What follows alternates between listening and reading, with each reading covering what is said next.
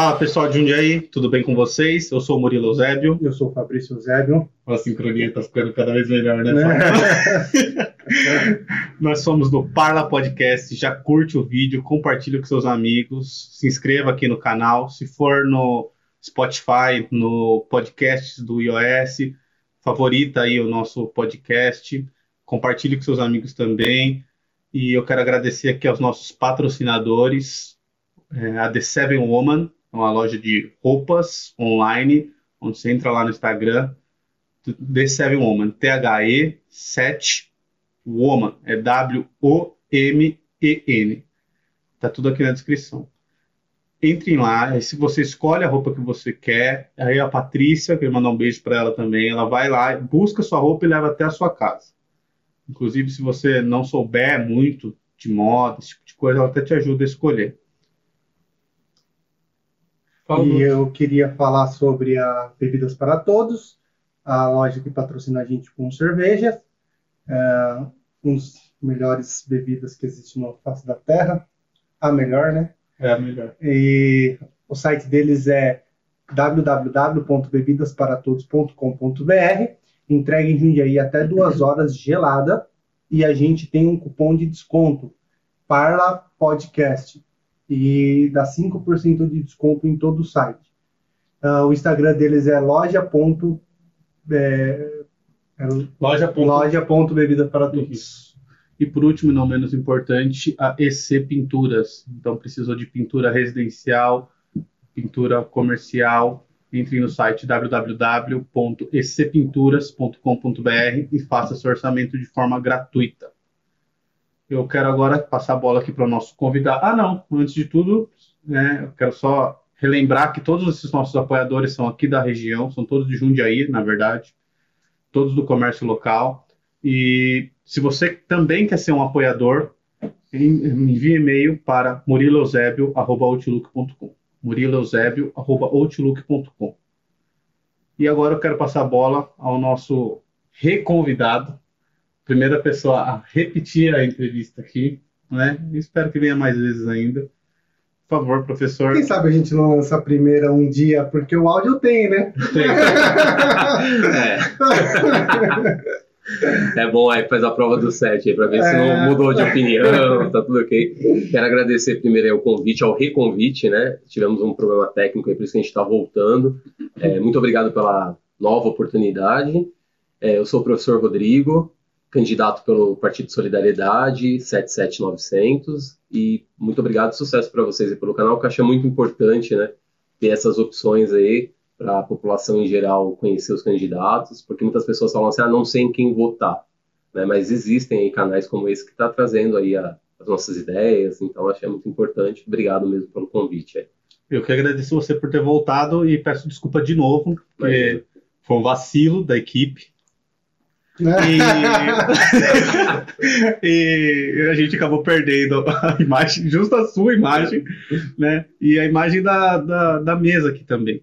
É, é bom assim quando é uma equipe de dois que dá pra pôr culpa, né? É, no meu, de, é, no meu três, caso, né? é minha eu-equipe. Então, assim, não tem, se der alguma coisa errada, só eu mesmo, então não tem pra onde correr. É, e Cara, o que eu achei mais triste disso foi que você veio aqui no dia do professor. Puxa, é verdade. Né, isso cara? Mesmo. E aí é. ficou tão legal no dia. Mas você sabe que eu vim refletindo isso, né? Eu falei assim, bom, alguma coisa tem aí, porque eu fui no dia do professor, né? Muito feliz pelo convite, foi bem no dia do professor, foi bem legal mas eu estou voltando na semana do funcionário público, do servidor público, melhor dizendo. Ah, né? Então, talvez um eu sinal acho, do universo. Eu acho que isso talvez seja um sinal, porque assim, seria bacana eu poder realmente falar um pouco sobre esse assunto que a gente acabou não falando na outra, né? Uhum. Que eu acho também extremamente importante. Essa semana teve uma polêmica da questão do SUS, tal, então acho que é um, mais um tema bacana da gente comentar hoje aqui. Tá. Eu quero primeiro que você me comece contando a sua história, como você chegou em Jundiaí. Beleza. Você é de São Paulo, né? Sou de São Paulo, nasci e criei lá em São Paulo, né? É, conheci a Jundiaí, da, como muitas pessoas conhecem, de uma forma turística, né? Então vinha para cá, festa, conhecia a, a, cidade de um ponto turístico mesmo. Você sabe que eu nunca enxerguei Jundiaí como uma cidade é, jurídica, como uma cidade turística? Então, é a, mesmo, a mesma coisa como a gente fala lá em São Paulo, que vocês são do interior. É. Chega aqui ninguém não, aqui não é interior, aqui nós estamos na região metropolitana, na grande São Paulo. Tá? Acho que é isso é do, do morador. Eu, meus alunos achavam muito engraçado no primeiro ano, quando eles falavam assim, é, professor, eu fui para o interior final de semana. Eu falo, mas você mora no interior. e Jundiaí também não aceita que tem sotaque. Não, né? também não, exatamente. É, é, a gente isso é verdade. Direito. Tia, né? Eu falava. Eu, Itatiba. Eu falei, Itatiba é uma das, das mais bacanas, assim, eu comentava isso com a minha esposa no começo. Pessoal, eles têm muito sotaque tal, eles não reconhecem, né? Tia, ponhar, outra coisa que eu aprendi a falar aqui, ponhar, não sei se é de todo mundo, mas muito aluno fala ponhar. Eu já ouvi falar ponhar. Mas assim, então eu, eu sou de São Paulo, né? Como eu falei, é, minha vida toda era lá. Antes de ser professor, eu fui bombeiro. Então, antes de ser bombeiro, eu fui balconista de farmácia, que foi meu primeiro emprego. E aí, quando eu prestei concurso, fui trabalhar na Polícia Militar. E aí eu é, morei na Zona Leste por todo esse tempo e a minha família é da Zona Leste até hoje. E eu fui fazer escola de bombeiro e quando eu me formei, eu fui trabalhar no extremo sul São Paulo, no bairro do Capão Redondo, que é uma região muito periférica, muito desassistida pelo poder público, né? E aí, é, nesse meio tempo, eu casei, fiz curso técnico e tal. E aí, minha esposa ficou grávida. E nisso eu estava já quase no final da faculdade, fui fazer biologia. É, e aí nisso nós tínhamos um plano assim, nós queríamos criar as meninas, que sou pai de gêmeos, né, a Sofia e a Manuel, queríamos criar as meninas numa cidade, uma qualidade de vida melhor. Só que também não poderia ser muito longe, né? E você fala uhum. qualidade de vida melhor, muita gente fala assim, vai para Curitiba. Ah, não, a gente queria ficar perto, porque a família continua lá em São Paulo. E aí nós viemos, é, assim, literalmente com a cara e a coragem. Tínhamos um amigo que, um tempo depois, ele foi embora de Jundiaí, né? Então, assim, a gente começou uma vida nova aqui na cidade e não podia ser diferente. A cidade é, nos surpreendeu positivamente em muitos aspectos. Né? Só que, assim, ao trabalhar como professor nas escolas de Jundiaí, ter contato com os moradores de sempre de Jundiaí, você começa a perceber que Jundiaí não é essa segunda melhor cidade do estado, ou a sétima do Brasil, como sai no jornal, e um vereador ou outro posta lá com todo orgulho, né? Ela pode ser a segunda e a sétima para algumas pessoas, para outras não. Meu, eu venho até batendo sobre isso, né? A mesma Jundiaí para todo mundo. Eu acho que a gente tem essa diferença de bairros aqui, né? Muito grande. E aí, quando a gente vem para Jundiaí, trabalha aqui e tudo, e mora aqui, então a gente é, gostou muito da cidade, né? E aí, um dos lugares que eu trabalhei aqui foi na, no Complexo Argos, dando aula para jovens e adultos. Então, eu já tinha tido essa experiência no Estado, porque eu sou professor do Estado, lá na capital, mas aqui na, na rede da prefeitura, com os alunos aqui de, de Jundiaí, da região, tem muitos alunos que vêm de cidades próximas, né?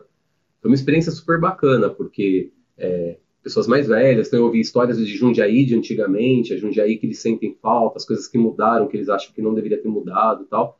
E aí, nesse convívio com eles, por serem alunos mais velhos, então o assunto política também era sempre, acabava rolando na sala de aula, e aí, em uma das aulas eu acabei falando lá, ó, se um dia eu quero você vereador e a gente vai representar, batalhar tal. E aí, nessa, nessa brincadeira, surgiu um convite que eu não levei muito a sério. E depois o negócio veio tomando corpo e a gente está aí na, na, primeira vez aí tentando. Quem que convidou você? Quem me convidou foi um rapaz chamado José, que ele é muito conhecido aqui como Boca. Boca? Não sei, é, não sei se vocês conhecem. Ele já foi candidato há muito tempo atrás, né? E aí o José, ele me deu lá o formulário do, do partido. Ah, professor, preenche aí, a gente vai lá no partido conhecer. Eu falei, ah, tá bom. Joguei no meio da pasta. E aquilo foi ficando, e ele passava pela sala. E aí, professor, cadê o formulário e tal? Ah, tá aqui, eu vou preencher.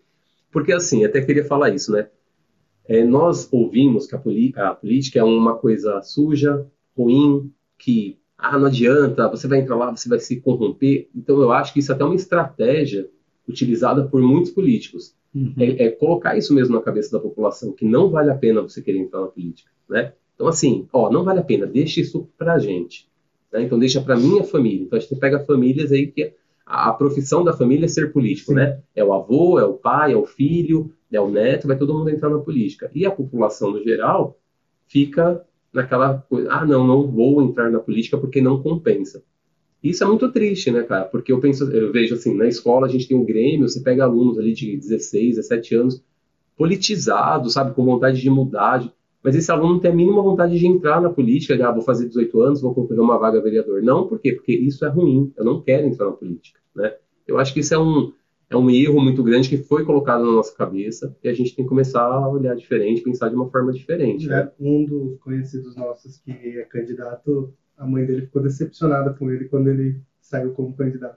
É, eu imagino, cara. Porque, né, o que você, né, o que você vai fazer nesse meio? Não tem ninguém que presta lá, né? É que eu, eu já acho que é um erro a gente achar que você vai entrar pra política. Você já nasce na política, É, eu, cara. eu, eu Né? tô tendo meio com essa convicção, viu, cara? Porque assim, quando você, por exemplo, você vai.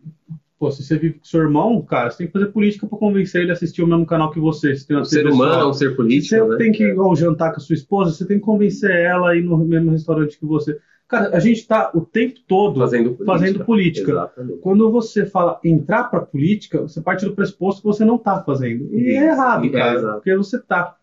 Quando você se candidata a um cargo, você só, dá, só tá dando um passo além na Isso. política, né? Até porque a gente vive, assim, uma outra coisa, né? Eu, eu vim refletindo muitas coisas essa semana que a gente está entrando na reta final aí da campanha, né?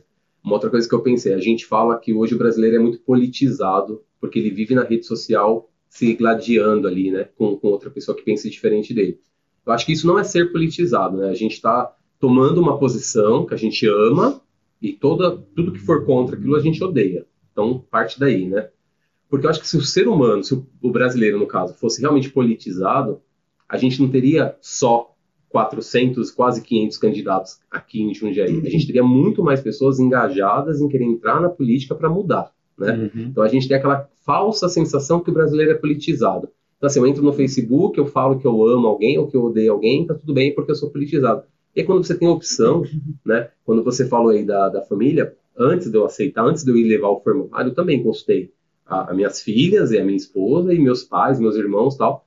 E eles, assim, é, alguns, ah, de pronto, legal. O meu pai foi uma das pessoas que falou assim, mas você tem certeza disso? Você tem certeza, né? Aquela coisa assim, você é, Isso é você é maior, política, você cara. é vacinado, mas você tem certeza? Eu falei, pai, é assim, ó, eu tenho que tentar, né? E o que eu venho falando para todo mundo, é, eu acho que a gente tem que tentar, e caso tenha êxito e entre, acho que ocorre, vão ocorrer, acho- na minha opinião, duas coisas podem acontecer. Você entender que realmente o sistema ele é muito fechado, sabe assim, é, é muito difícil aquela uma andorinha só fazer verão, né? Ou você vai descobrir que, na verdade, tem meio sim, o que falta são pessoas realmente com interesse de chegar lá e mudar, de fazer alguma coisa. né? Acho que não tem um terceiro caminho, na minha opinião. E aí meu pai ficou assim e tal, mas beleza. E as pessoas, os amigos, aí é outra coisa muito interessante, porque quando você conta, muita gente fala, meu, que legal, alguém assim, porque as pessoas querem ter opção de votar em alguém que elas conhecem de verdade Sim. que trabalhou com você, que foi seu professor, que foi seu amigo de trabalho, que sabe onde você mora. Então as pessoas elas pegam uma pessoa física e falam, meu, esse cara ali, eu acredito que vai fazer a diferença. E muitos ainda falam assim, mas você tem certeza? Porque ó, o negócio lá é complicado. Então você percebe assim, a população tem necessidade realmente de ter um representante a qual eles conheçam, mas ao mesmo tempo sempre fica naquela retranca, né? naquele medo que você vai entrar e você vai se corromper, e você vai se tornar farinha do mesmo saco. E eu repito, acho que isso foi um mecanismo que eles fizeram pra gente que não é envolvido nisso, não tem interesse de entrar, Sim. entendeu? E aí, quando você deixa os espaços que as pessoas boas deveriam ocupar, as pessoas ruins acabam ocupando, né, cara? Alguém vai, deve- 19, Alguém vai ser. 19 Não, pessoas vão ter que ser eleitas, Alguém né? vai ser. Então é, é isso que a gente tem que pensar, né? E assim, é batendo na tecla, as pessoas falam tanto que tem que mudar, eu não aguento mais, negócio, né? Aí ao mesmo tempo você ouve, mas eu não vou ir votar. Não adianta eu votar, vou votar pra quê? É pra fazer a mudança que você tanto deseja. Então acho que é, é um, assim, é, em campanha eu percebo que fazer as pessoas me conhecerem e votar em mim vai dar trabalho. Mas vai dar muito mais trabalho fazer com que essas pessoas vão dia 15 lá votar. Porque muita gente fala, ah, eu não vou votar. Eu não quero. É, o- é um momento de, de, é, da pessoa se revoltar contra o sistema, é não ir votar. Mas isso, se a gente parar para pensar, você está indo contra você mesmo, né? Porque aí Uhum. você está deixando. Porque a gente sabe que tem muitos políticos aí que já estão no segundo, terceiro mandato, que eles já têm uma, um eleitorado formado. Então, se esse é, candidato fez ou não fez, ou se ele fez muito pouco, ah, não importa, eu vou votar nele porque eu sempre votei nele. Uhum. Então, quando você deixa de votar, você está automaticamente fortalecendo aquela pessoa que já está lá, que você está infeliz, que você não, não queria que ficasse lá, né? É, é irracional, né, cara? Totalmente. É, tem uma frase que eu vi o Lula falando, mas eu acho que não é dele. Que ele chega na universidade e pergunta: vocês gostam de política? Aí uma galera fala: não. Ele fala: então vocês vão ser governados por quem gosta. Exatamente. né, cara? Então, assim, Exatamente. política não é uma opção. Não é exatamente o que você falou, a gente vive isso todos os dias, né? Então precisa mudar isso daí, né? E esse ano eu acho que a gente vai bater recorde de pessoas que não vão votar. Então, Eles De novo. É, de novo. é, se, se você olha, né? Se a gente pegar a eleição para presidente, né? O tanto de votos que o, que o Haddad teve e que o Bolsonaro tiveram, mas se você olha o tanto de votos que foram de abstenções, de nulo, de, de branco, são muitos milhões, né, cara? Poderia ter mudado essa, esse resultado, ou antes, lá no primeiro turno, poderia ter ido outros candidatos para o segundo turno. Porque é outra coisa também, né? Ai, não tinha opção. Calma aí, opção tinha, né? É que a gente está acostumado a só olhar o A e o B, né? Aí é fácil falar que não tinha opção. É, É, igual para vereador. Ah, não tem opção. Tem quase 500 candidatos, cara. Como que não tem opção? é, é, Né? isso foi o estopim pra gente criar isso aqui, cara. O nego falando que. Ah, não, não tem ninguém que eu me identifico. Pô, cara, tem 500. Como você não se identifica com ninguém? Alguém Minimamente. É? Exatamente. Ou por causa da profissão, ou por causa de algum projeto que a pessoa pensa, ou alguma coisa, ou o motivo que fez ele entrar. É o que você falou, alguma coisa você tem que falar, não, esse cara, nem que seja assim, ah, vou votar nela porque ela é mulher, eu sou mulher, eu quero que alguém me represente. Alguma coisa tem que ter, né? Não pode É. ser assim, ah, não existe. Eu acho que é mais preguiça do que outra coisa, cara. É, Que nem isso aqui que a gente tá fazendo. A gente gravou aqui 13 entrevistas. Com alguém, minimamente, você vai se identificar se você assistir todas as pessoas. Exatamente. Se, se só tivessem 13 candidatos, você já Você encontra já alguém. ia achar o No seu. universo de quase 500 é impossível que você não encontre, né? Não, e é, e é muito legal isso, porque eu estou escutando muito é, podcast, só que do pessoal de São Paulo, né? E dos candidatos a prefeito de São Paulo. Cara, pessoas que eu acho que eu jamais votaria, você começa a escutar e fala, cara, não é tão, não é isso. Que era aquilo que a gente conversou antes, né? Que, é, antes de ligar as câmeras, que a gente escuta muita coisa, muita coisa, e quando você vai realmente entender ali, você procura os lados, você vê a pessoa falando, não é bem assim. Exatamente. Entendeu? Não é bem assim. Toda E- história tem duas versões, né? cara? A gente só Exatamente. ouve uma, né? Exatamente. Aí você se fecha completamente Isso. pro, pro outro lado, vamos dizer assim, e gera problema. Eu mesmo aqui na minha cabeça aqui agora, cara, porque confesso que antes de a gente começar o podcast eu já tinha uma noção de quem eu ia votar. Agora eu não tenho. Já fica mais Cara, na dúvida, Na né? minha cabeça, eu falo assim, tem tantas opções legais. Eu já tô com a, É, com a é decisão Legal. difícil Isso. de. Que seria bacana que fosse isso para todo mundo, né, cara? Exatamente, cara. Porque antes de começar, quando saíram aqueles primeiros nomes assim dos possíveis candidatos, ah, eu vou votar no fulano, meu voto é dele. Aí começa, mas ele fez isso ou ele não fez isso, não importa, vou votar no fulano. Sim. O ideal é que fosse isso mesmo, que a gente ficasse ali. Eu fui, eu fui mesário já em duas eleições. Porque assim, as pessoas, ah, critica, é, a urna é isso. Eu gosto de participar do processo. E eu fui, e eu descobri coisas que eu não sabia, que hoje é pública, você procura no, no Google, mas eu não sabia que a urna imprime lá um, um, um, um extrato depois dos votos tal, né? Enfim, uma série de coisas eu fui aprendendo ali. E aí eu até postei no- na última vez que assim, muitas pessoas na hora de digitar o voto, tinha gente que chegava lá, digitava e saía.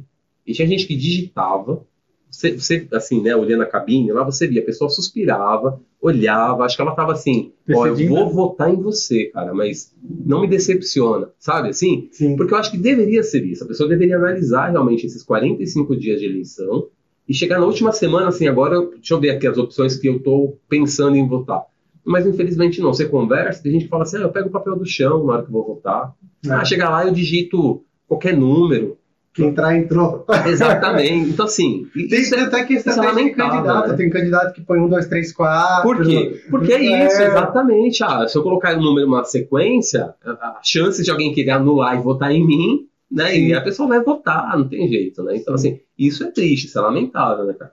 Mas a gente espera que, do mesmo jeito que teve uma renovação grande na, na Câmara de, de Deputados, infelizmente a gente ainda não se sinta bem representado, mas houve, né, quando você percebe que aqueles é, políticos de carreira não foram reeleitos, então você já começa a pensar, talvez alguma coisa está mudando. Nas conversas do partido, a gente pensa isso também, assim, que o número de abstenções vai ser muito grande, né? Porém, o número de renovação também vai ser grande. Tudo leva a crer que será grande. né? Então, a gente espera realmente que aconteça isso, né? É, tomara que seja uma renovação positiva, E né? que seja Porque positiva. Dá pra né? piorar também. Que- viu? isso, e que sejam pessoas assim, realmente alinhadas na vontade de mudar. Porque a gente pensa isso, ah, eu tenho umas ideias, tá, mas se eu chegar lá, né, conseguir ser eleito, e os outros 18 forem da, daquele modo antigo de fazer política, não vai dar certo. Então, realmente, que sejam pessoas, como você falou, de uma forma positiva, todo mundo querendo fazer uma mudança, né? Mas a gente tem que acreditar, né? Quando as pessoas insistem, mas você tem certeza? Eu falo, eu sou professor. Eu, eu, eu vivo na esperança de acreditar que as coisas podem melhorar, porque senão eu não estaria dando mais aula, não estaria na sala com 40 alunos conseguindo ver realmente uma grande mudança em dois, três, que é o que a gente acaba passando, né? Então a gente tem que acreditar que, que é possível, né, cara? E a gente vai tentar fazer o máximo aí até o último dia para provar isso daí. Qual que é o seu partido? Você falou já duas É o Solidariedade. Solidariedade. Inclusive, né, as pessoas perguntam qual é o candidato a prefeito. Né? O Solidariedade não tem um candidato a prefeito. Não tem. Não tem. E os candidatos a vereador, nós fizemos uma votação e, e escolhemos não apoiar ninguém que está agora no, no primeiro turno. Né? Uma neutralidade realmente assim para se empenhar na campanha de vereador, porque a gente sabe quando você tem um candidato a prefeito ou está numa coligação a tendência é que você muitas vezes até é, ah, não concordo muito, mas eu tenho que falar ou pensar dessa forma porque eu estou ali, né, apoiando, tal. Então a gente achou muito positivo não ter um, um, um, apoiar ninguém, né? Então realmente sim, vai lá com seus projetos, com suas ideias, divulga e faz o seu trabalho, é o que a gente tem fazer, feito aí, né? É, segundo turno a gente discute depois. E o segundo turno, aí vê isso, né? Assim, ah, as opções são essas. E aí, será que a gente se posiciona ou realmente continua neutro, né? Uhum. Porque aí também não adianta você renovar a Câmara e, de repente, lá o prefeito ser algo, né, o candidato que está ali, ser muito contrário à sua ideia. Então, de repente, apoiar o outro para tentar fazer com que ele seja eleito. Mas aí é um segundo turno, é um segundo jogo, né? É. Primeiro tem que jogar o é, tem, primeiro. Tem que, é, tem que vencer em casa. É. Né, pra gente. O famoso passar de fase, né? Não é? é? É isso, cara. Então a gente tá nessa pegada aí. Que legal, legal. E ah, eu, eu, ia te falar, fazer um comentário que estava segurando aqui, esqueci. É, só para mudar, você recebeu o convite, né? Você falou para participar e tal. E hoje você é professor aqui em Jundiaí. Sim, ah, sim. E você tem alguma é, visão diferenciada da educação? No caso de, de você ser eleito, você ter alguma proposta para mudar alguma coisa ou para implementar alguma coisa, ou tentar implementar, né? Sim, né? Porque a gente isso. aprendeu aqui também que não é tão simples. E não é tão simples, é só você chegar lá e ter uma, uma grande ideia, né? É, é, sou professor é, funcionário público concursado da rede pública estadual. Do né? Estado. Do Estado. É, hoje a escola que eu trabalho é na Várzea Paulista. Por esse motivo, eu tive a opção de é, escolher se eu pediria a desincompatibilização, ou seja, me afastar do cargo público continuar recebendo salário de forma integral e trabalhar, ou desculpa, e me, e me dedicar à campanha, né? Por estar em outra cidade, se eu tivesse aqui em Jundiaí, eu seria obrigado, aí não teria conversa. Uhum. Por estar em outra cidade, isso se tornou uma opção. E aí eu optei por continuar trabalhando, né? Porque os alunos já estão num sistema remoto, já está bem complicado. Já houve me... uma demissão em massa de professores, né? Exatamente. Né? Se eu me afastasse, você, com certeza esses alunos ficariam sem professor de ciências do dia 15 de agosto até o dia 15 de novembro. Então, assim, eu não achei justo. Como cidadão, eu já eu tenho algumas críticas. Eu não posso pensar que ah, não é justo o cara ficar afastado todo esse período recebendo e agora que eu sou candidato, não, mas agora eu acho justo. Né? Então, eu, eu, quis manter o princípio. Uhum. Continuo dando aula para eles. Você é professor do quê? De biologia, biologia. e ciências. E aí, o que, que acontece? É, na rede pública estadual, infelizmente, nós temos assim é, dois cenários. Né? Você tem a escola pública normal, vamos dizer assim, e você tem a ETEC, que são, a gente usa um termo, né, são ilhas dentro da rede pública estadual. Então, quando o Estado quer falar que tem uma, quer fazer uma propaganda, mostrar uma escola bacana, tal, ele vai lá na ETEC. Uhum. Né? Mas as mais de 5 mil escolas aí regulares que tem, elas não têm o padrão ETEC. Né? Então, isso é, é uma situação.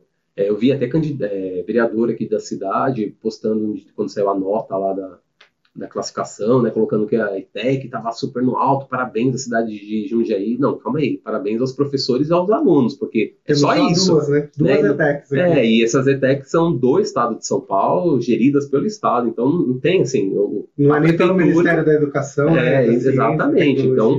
Né, porque aí, para quem não sabe, dá uma entender assim, nossa, olha, Jundiaí, bacana, tá tem, né? Bem. Tá indo bem. A rede pública é, municipal, ela não é ruim, tá? Minhas filhas estudam na escola pública, na EMEB Cesarina. Inclusive, a gente é, descobriu aqui que professor da rede municipal ganha mais que da rede estadual, né? Sim, sim. Então, eu vou chegar lá. E elas estudam na EMEB, É, hoje a professora que eu, eu, fiz até uma colinha aqui é a professora Fabiana, que é a professora atual, porque a gente teve pouquíssimo contato, né? Uma semana, 20 dias depois, foi para uhum. o isolamento. A professora anterior, que é a professora Tânia, ela aposentou neste ano, com 32 anos, trabalhando. Então, assim, é uma guerreira, né? Porque se a gente olha as condições de trabalho, a gente olha o salário, como você falou, o salário na prefeitura ele é melhor do que do Estado. Mas a maior prova de que o salário não é um salário é, que o professor consiga pagar suas contas, consiga investir na, na, sua formação tal, dificilmente você conhece um professor que trabalha apenas em um lugar. Né? 90% dos professores acabam acumulando, né? porque é um acúmulo legal que existe, então você pode, desde que o horário não conflite, e aí você tem um professor que trabalha a semana inteira no Estado tarde, e à tarde na prefeitura, por exemplo, para complementar a renda. E aí, na, como eu falei, a, a, a rede municipal é boa, porém ela poderia ser ainda melhor. O atual governo ele lançou a escola inovadora, que ela tem um conceito, né, que é uma escola que ela vai ter é, uma escola direcionada para o futuro, né? Só que assim, a escola inovadora, para muitos colegas que trabalham na rede, é, não, não passa de uma placa na porta da escola. E a gente teve essa, essa certeza nessa época de pandemia, de isolamento, porque a escola inovadora não se mostrou inovadora para muita gente, entendeu? Então, assim, muitos alunos com dificuldade, não tiveram. Tudo bem, foi pego de surpresa, igual eu falo para os pais dos alunos, né? É. Não tem um culpado, né? O governo, o pai, o professor, ninguém é culpado, mas assim, mostra quanto é frágil o sistema, né? Porque você não tinha. Aí vou dar um exemplo, que nós falamos até da outra vez é, qual é a prioridade que, a, que o município dá para a educação. Então, num momento desse, de pandemia, de isolamento, né, a, a, todo mundo tendo que se reinventar, o, a prefeitura foi e demitiu 90 professores contratados. Ah, mas o contrato era de seis meses, prorrogável por mais seis. É, porque é o ano letivo, né?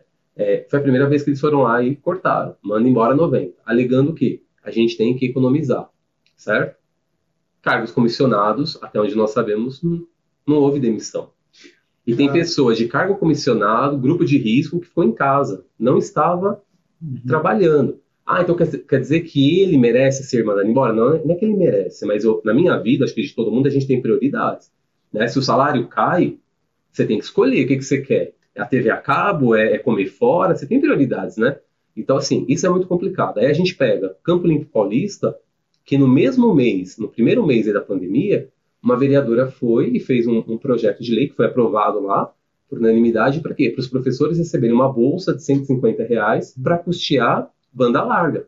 Porque o professor vai ficar em casa trabalhando com os equipamentos dele e a internet dele. E energia né? elétrica. Energia elétrica, tudo isso. Tem reportagens aí que mostram, né? Não sei, a cidade de Jundiaí eu não li nada, mas, por exemplo, São Paulo diz que economizou quase um bilhão nesse período aí. É, eu vi uma entrevista do Bruno Covas que eles estão comprando 475 mil tablets para o estado de São Paulo, para dar para os alunos.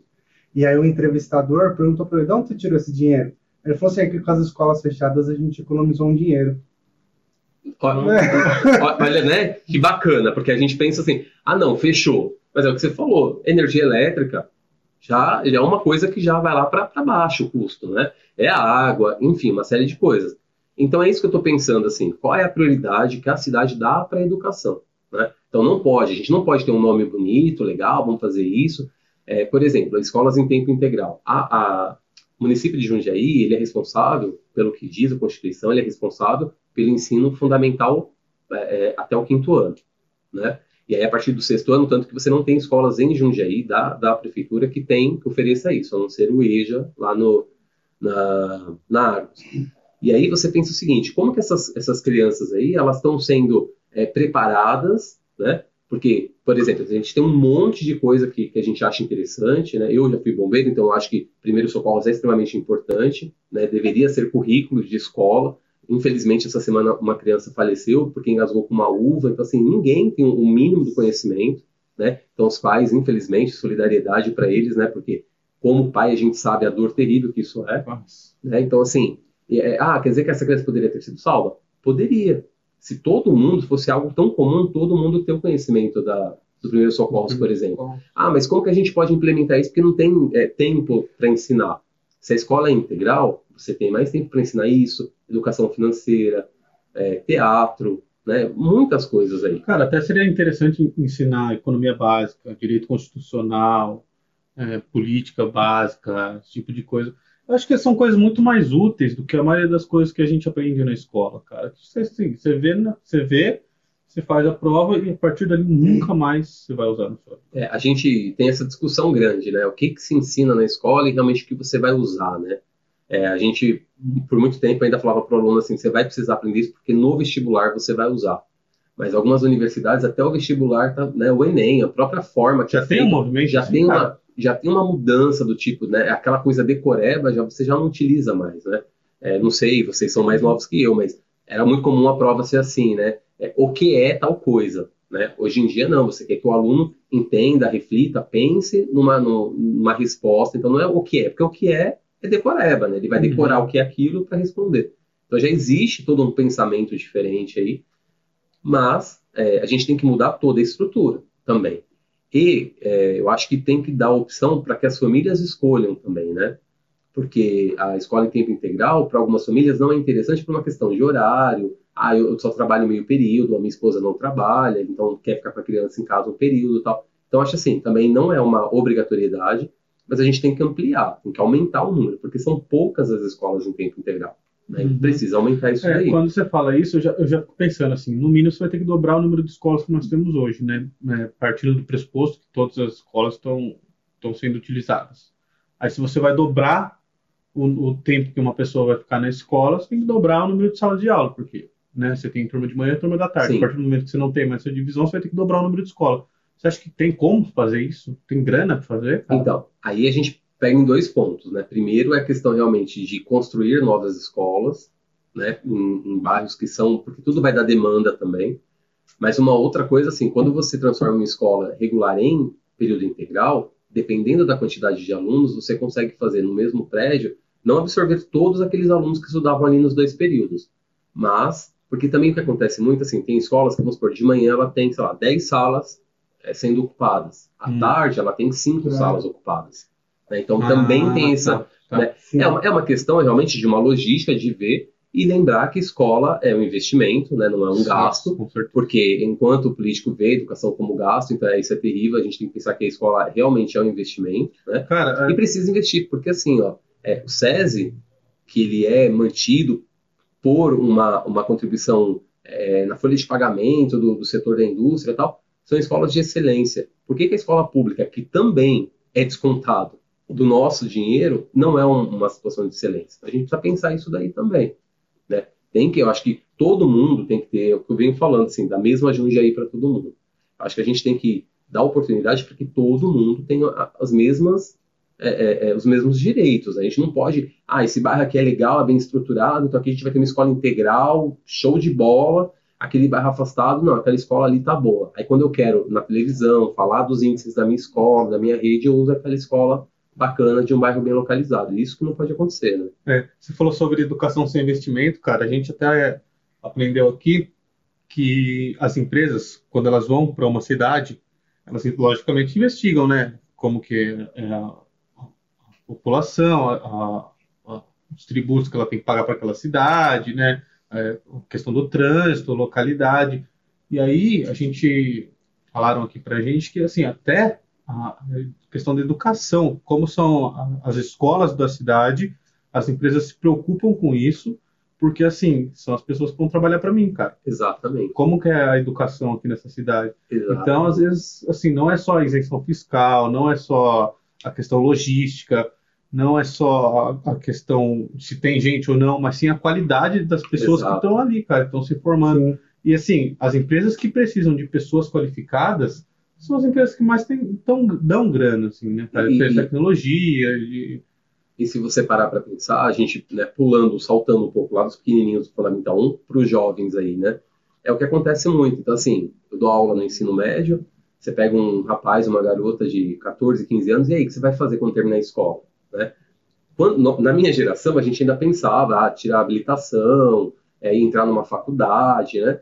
A maioria não tem planos. Né? O plano é, ah, professor, na hora que eu terminar, eu terminei. Né?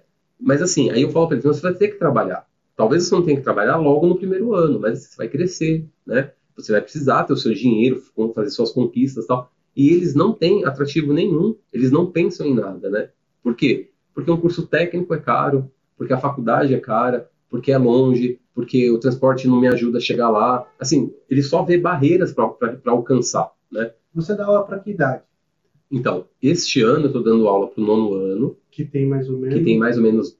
É que muda, assim, vai, vai variar, mas geralmente 12, 13 anos. Tá. E o ensino médio, que é o pessoal de 14, 15, 16. Você escuta muito eles falarem de profissões que era imaginável, até na nossa época, youtuber, influencers, essas pegadas, porque isso é uma curiosidade que até estava ouvindo hoje, né? E as, tem muita gente que ganha muito dinheiro com esse tipo Sim. de coisa. E, e às vezes dá a sensação que é fácil. Exatamente. Né? É. E aí você vive com essa molecada que acompanha muito isso, né? Exato. Que consome muito esse e material. Quando, talvez, né, vocês aí são de outra geração, mas provavelmente, assim, queria ser jogador de futebol, né? Ah, quero ser jogador de futebol porque ganha muito dinheiro, viaja o mundo, legal. Hoje, eu já ouvi de alunos assim, jogador de futebol tem muito trabalho.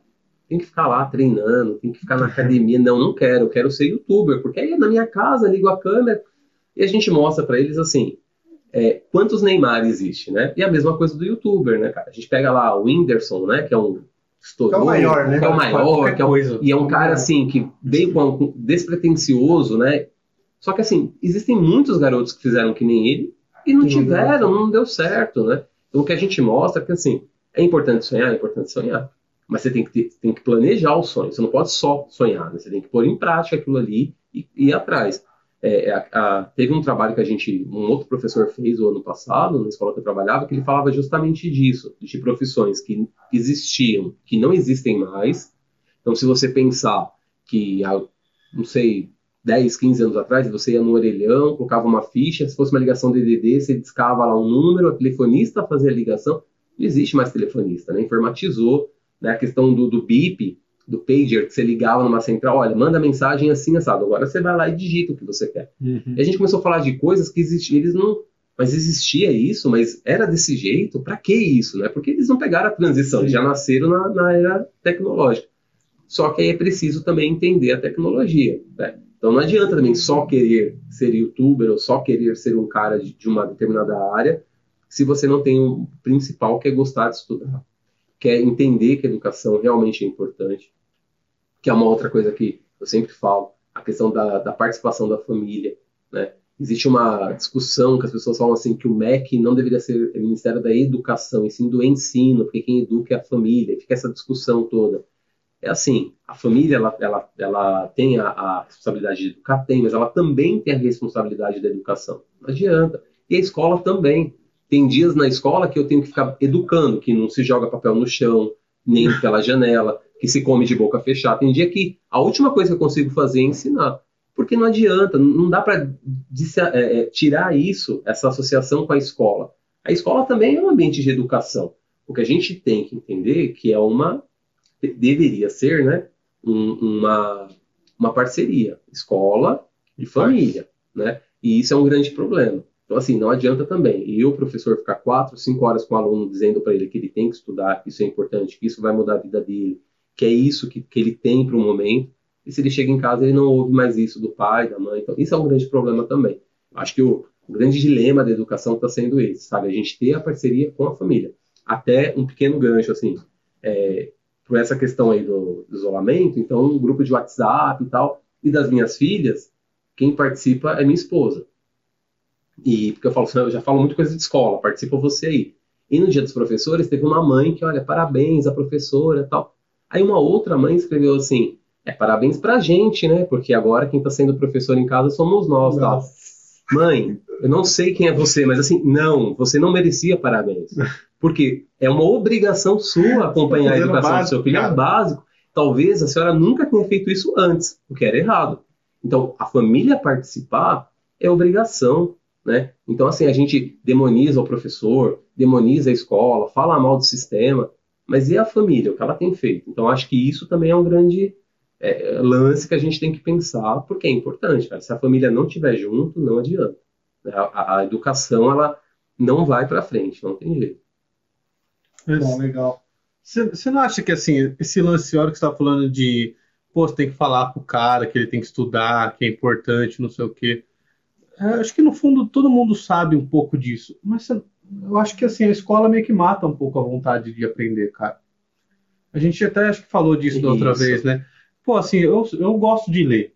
Mas na época da escola, eu odiava ler, cara, porque eu era, era obrigado a ler umas coisas que eu não é. gostava, cara. Eu, não, é, não sei nem se é o tipo de livro também, eu tava refletindo sobre isso. Eu acho que é quando você é obrigado a fazer. É, mas, eu, mas eu acho que, é, por exemplo, você fala isso, né? A, a, o, o, adolescente não gosta de ler. Aí você entra numa sala de aula, às vezes numa aula vaga, você vê lá o menino, a garota, com um livro de 400 páginas, é, de uma trilogia que ele gosta. É, então, então é isso, não é que ele não gosta de ler. Ele né? gosta de ler o, o que é processo, é, é, o processo, acho que, bom, é adolescente, né? Todo mundo já foi adolescente, sabe se você pode gostar de um negócio, se a partir da manhã for obrigado, você já não já gosta não mais. Você tá na, na, fase da revolta. Cara, mas, mas isso... fase adulta também é assim. A é. diferença é que na fase adulta você, você escolhe não fazer. Exatamente. Isso... Ou você engole o sapo é. porque eles estão te mandando é. tem que fazer. Adulto, você fala que você não quer fazer porque são adultos. É. Mas isso. Nem, nem é só por isso, cara. Eu trabalhei numa escola de mergulho e aí eu via lá o pessoal ia viajar, e aí ia mergulhar.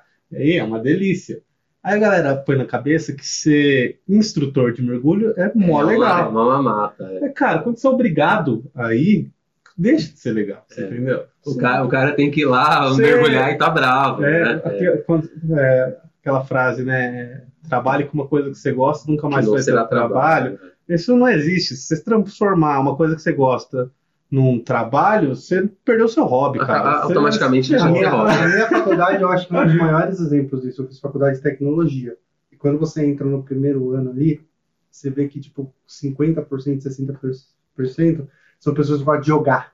Certo. De jogo. Eu amo jogo, vou mexer com o computador. E não tem nada a ver uma coisa com a outra. Absolutamente nada. E aí vem a frustração, não, e aí um monte de gente desiste, larga né, a faculdade. É que isso eu falo para os adolescentes também. Ah, professor, meu pai quer que eu faça direito. Aí eu falo, e você quer fazer direito? Não, quero fazer na área, na área da tecnologia. Eu falo, então, seu pai, ele sabe o que é melhor para você. Mas conversa com ele. Né? Mostra para ele o porquê que você quer fazer tecnologia. Ah, porque eu gosto de videogame. Não, então você está errado. Você tem que focar direito. Exatamente. Porque eu falo para eles assim: se você fizer algo que os seus pais querem que você faça, a tendência é você não ser um bom aluno, se você chegar no final do, da faculdade, você não será um bom profissional, e aí você não vai ser aquele profissional de sucesso ganhando muito dinheiro que seu pai acha que você vai ser. Então precisa conversar. Vai ser a frustração para os dois. Vai ser a frustração para os dois. Então, assim, é conversar, é entender o adolescente, é entender a família, e principalmente entender que tem que estudar. Ah, a escola, ela mata. No, outra vez você falou assim, ah, a escola não é chata, né? Para o aluno. Porque tal. é, cara. É. Quem gosta de ver uma aula se você, Então, se, esses dias eu estava assistindo um vídeo do, da área da educação. E aí os entrevistados lá estavam falando uma coisa que eu achei bem bacana, que eles falavam assim, até o sistema escola e o sistema prisional são muito semelhantes. Né? Cara, horários, grades, não pode, permissão para ir no banheiro. E isso, quando você fala uniforme. isso, tem gente que fala assim, nossa, você está indo. Não, a gente esquece, né? Esquece o ator, mas pega o sistema. Se a gente parar para pensar, não muda muito. Só que você tem alguns exemplos de algumas escolas, por exemplo, lá de São Paulo, uma escola que eu que eu já acompanhei um, um tempo, que essa escola ela mudou, é uma escola, é um projeto piloto da prefeitura, então assim, as salas de aula não não são seriadas, né? Então aqui é só a primeira série A, não. Então são grupos de cinco alunos de séries diferentes, mas aí teve toda uma preparação para os professores, para o material didático, para a escola, aonde deu para derrubar muro, derrubou. Então assim, eles fizeram os alunos entenderem que a escola é um ambiente prazeroso, porque eles devem ficar ali para aprender a família foi participar, muitos são voluntários. Então, ah, o pai que é pintor, ele está ali desenvolvendo, não está pintando a, a, escola, ele está desenvolvendo um projeto de pintura para a molecada, uhum. entendeu? A mãe que é costureira, e isso foi trazendo uma inovação gigante. A crítica é, é um modelo tão bacana, só que ela, é, ele vira um projeto piloto por 2, 4, 6, 8, 10 anos. E assim, cadê o resto da rede? Por que, que não vai nisso? Mas é então, é por vontade de, de falta de vontade de fazer. Aí tem a vontade política realmente de falar, meu, esse projeto foi legal, agora a gente vai, é uma meta, a gente vai implementar isso, sei lá, X% ao, longo de cada ano, né? E tem algum estudo então, sobre o desempenho desses alunos em, em, em provas iguais a dos outros? Sempre superior à média. Quando você tem essas avaliações, que elas são provas externas e provas internas, então prova externa é o que? O governo faz uma prova e manda para as escolas. Né? E aí você tem é, tanto prova de governo é, estadual quanto federal, e aí você tem ao final lá os indicadores. Então, quando sai a nota da escola, sai a nota da escola, sai a nota, a média da região que aquela escola está e a média é, da cidade, do estado e nacional. Essas escolas com projetos diferenciados, sempre a nota é mais alta. Né? Ah, cara, eu acho isso muito Jundiaí bom. teve, saiu a nota agora, é, teve também, vereador, ah, bacana, Jundiaí é, já atingiu o que deveria ser para 2022, se eu não me engano, porque essa, tem a nota e tem a meta a ser alcançada ao longo dos anos. Só que ela perdeu é, 0,1, é, né, perdeu um décimo lá. Aí, ao invés da, da, da pessoa pensar assim, olha, nós perdemos um ponto, né? Não que nós, nós já atingimos, não, nós já tínhamos atingido. Então a tendência é que aquilo fosse realmente cada vez melhorando mais. A gente não pode ficar feliz porque nós já atingimos a meta de 2021 ou 2022, mas nós regredimos na nota atual. Né? E essa nota não foi desse ano, ela é referente ao ano anterior, né? porque senão também esse ano a gente sabe que está totalmente atípico. Né? Então, assim, a escola ela tem que ser prazerosa, ela tem que fazer o jovem entender que é importante estudar, mas é uma série de coisas, é igual a formação do professor. A formação do professor é garantida pela LDB, que é a Lei de Diretrizes e Bases. Então, ou, quando a gente fala de valorização do professor, muita gente pensa que é somente o salário. Né? O professor tem que ganhar mais? Tem. Não estou falando isso porque eu sou professor. Eu estou falando isso porque, quando eu tenho que trabalhar em três ou quatro escolas, eu não vou dar o meu melhor nas quatro escolas. Não tem como. Não tem como. Não tem. Se eu ganho um salário que eu possa pagar as minhas contas e trabalhar num lugar só, certo? Fazendo ali meio período e dois, três dias trabalhando no período inteiro, fazendo formação, podendo me dedicar mais, com certeza eu vou ser o melhor professor que poderia ser. Então, o que a população tem que entender é isso. Quando a gente fala, ah, o professor quer fazer greve por causa do salário. Não, é porque ele trabalhando em quatro escolas, ele não aguenta. E aí o seu filho está deixando de ter uma ótima educação porque ele tem que se dividir em quatro. Não tem qualquer profissional, tá? De qualquer área se pensar que ele deveria trabalhar em dois lugares diferentes, com dois chefes, dois horários, dois sistemas diferentes, tem como, cara. Sabe? A gente não, a gente é humano, não tem. É uma profissão intelectual, né, cara? E precisa, exatamente. Quando você cansa a mente, a mente cara, exatamente. É. Aí o professor quer fazer uma, uma especialização. Olha, eu tenho um aluno aqui com deficiência, eu quero me especializar.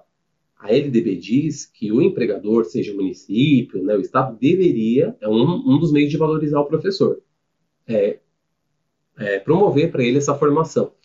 Cara, de, olha, eu, eu julgo, conseguiria falar assim, 90% dos professores pagam o seu curso em pós ali, porque eles têm um interesse, eles sabem que o sistema não vai fornecer isso para eles, eles vão lá, pagam, se especializam para atender aquela criança que precisa de um atendimento especial.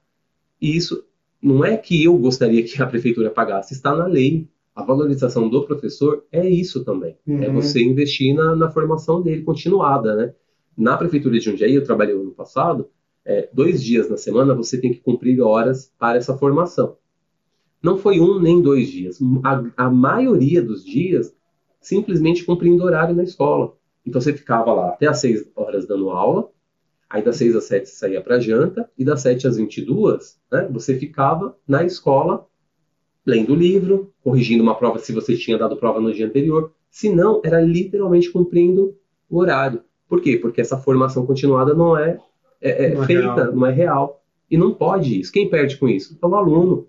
Porque a gente sabe hoje com a, o sistema EAD, a prefeitura poderia fechar um convênio com qualquer instituição aí de grande ou médio porte ou pequeno porte Cara, tenho certeza que, que instituições fariam de graça essas coisas. Com cara. certeza, muita coisa, muita parceria dá para fazer, né? Mas assim, por que que não tem? Então, a gente tem que pensar isso. Então, acho assim, uma das funções como vereador é, é fiscalizar nesse sentido, se está na lei, se é um direito da, da, dos professores, essa formação, se eles estão na escola cumprindo esse horário, por que que não tem a formação? Quando eu entrei, eu perguntei, e a formação tal? Porque pelo fato da prefeitura pagar um salário melhor, eu pensei que tudo era melhor, inclusive a questão da formação. E, professor, ó, uns três anos atrás, quatro anos, ah, a gente tinha, tá? depois foi acabando, diminuindo, acabou, não tem mais. E tá errado. Sim. Tá errado. Né? Então, acho que isso é uma das questões aí para a educação melhorar, porque assim, eu não posso pegar. Eu falei da outra vez, né? Tem uma frase que fala assim: nós estamos é, na, na escola do século XX ou do século XIX, o professor do século XX e o aluno do século XXI. Então, não, isso aí não vai dar certo nunca, cara. Então, como que eu consigo transformar essa escola e esse professor? É na formação. Eu não posso mandar todo mundo embora e contratar só pessoal novo, engajado. Até porque, se a gente for olhar, o índice de pessoas que querem ir para a faculdade para ser professor está caindo cada vez mais. Eu imagino. Muito, muito. Na sala de aula, pergunta: quem quer ser professor? Levanta a mão. Tem sala que ninguém levanta a mão. E professor, desse jeito aí, não tem giz você dar, passar a lição pra gente, eu vou ser professor para quê? Isso é muito triste, né, cara? Porque você percebe que, assim, você está perdendo ali muitas pessoas que poderiam contribuir mesmo, assim, e precisa. Aí, por exemplo, qual, o que, que você poderia fazer? Valorizar o professor para que os alunos percebam e queiram ser professores. Não, aí você tem dispositivos na lei que está falando assim, pode ser contratado alguém com notório saber. O que, é o notório saber? Precisa de um professor de matemática. Ou não tem ninguém querendo ser professor de matemática. Fabrício, você, você, na sua formação, você teve matemática, né? Deixa eu olhar seu currículo aqui. Engenheiro. Ah, tá. Você, você pode dar aula sim. Só que ele não tem didática, ele nunca quis ser professor. Não é o que ele quer. Aí você pega o Fabrício e põe na sala de aula. Qual vai ser a qualidade da aula que ele vai dar? Quem vai perder com isso? Uhum. Então é o que você falou, as empresas falam, meu, a gente não tem mão de obra, a gente não sabe, assim, o que, que a cidade está oferecendo? Não pode, né? tocando num ponto de, de acessibilidade aí, que eu vejo que você é uma pessoa muito engajada com isso, né? Eu até agora, eu acho que o único candidato que eu vi, peço desculpa se alguém faz também, mas até agora que eu vi, que todo vídeo tem um intérprete, né? E você é muito engajado nessa causa.